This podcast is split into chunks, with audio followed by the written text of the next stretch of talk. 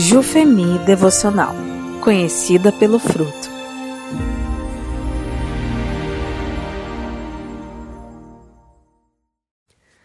Dia 31. Ande por toda parte fazendo bem. Por Vânia Carvalho de Melo da Silva.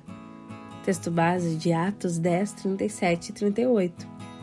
Sabem o que aconteceu em toda a Judéia? Começando na Galiléia, depois dos batismos que João pregou, como Deus ungiu a Jesus de Nazaré com o Espírito Santo e poder, e como ele andou por toda parte fazendo bem e curando todos os oprimidos pelo diabo, porque Deus estava com ele.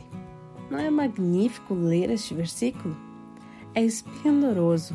É maravilhoso saber que Jesus andou por toda parte fazendo bem e que sua bondade chegou até nós.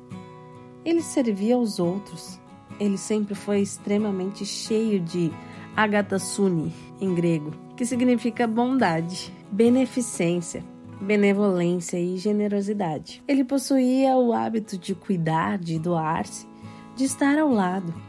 Era cheio de compaixão e compreensão. Seu hábito era fazer o bem. Uau!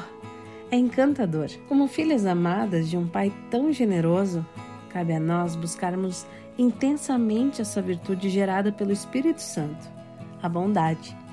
Preencher nosso coração com generosidade e expandir, transcender de tal forma que venha para a nossa prática. Bondade denota filantropia, serviço ou ministério em favor do próximo. Também significa um espírito de generosidade colocado em prática, concernente ao serviço altruísta e abnegado. Bondade é o resultado natural da gentileza. É a amabilidade em ação. É a manifestação da ternura, compaixão e brandura no sentido de fazer alguma boa ação em favor do próximo.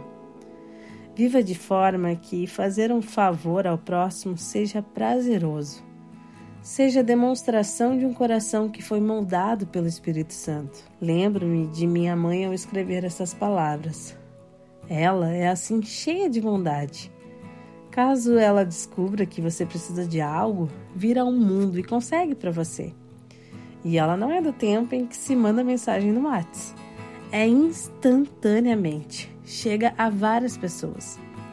Ela vai de um em um, caminha, conversa, explica, conhece novas pessoas, consegue descobrir novas coisas e traz para si aquilo que tanto almejava. Veja a bondade de Jesus nela um coração que sente a dor do outro. Há inúmeras pessoas que são como minha mãe, como a dona Marinal. É na palavra de Deus que temos vários exemplos. Podemos nos lembrar do bom samaritano, que estendeu bondade para um desconhecido. Dorcas, uma mulher caridosa que costurava e doava túnicas para as viúvas. Jó também agia em favor dos necessitados.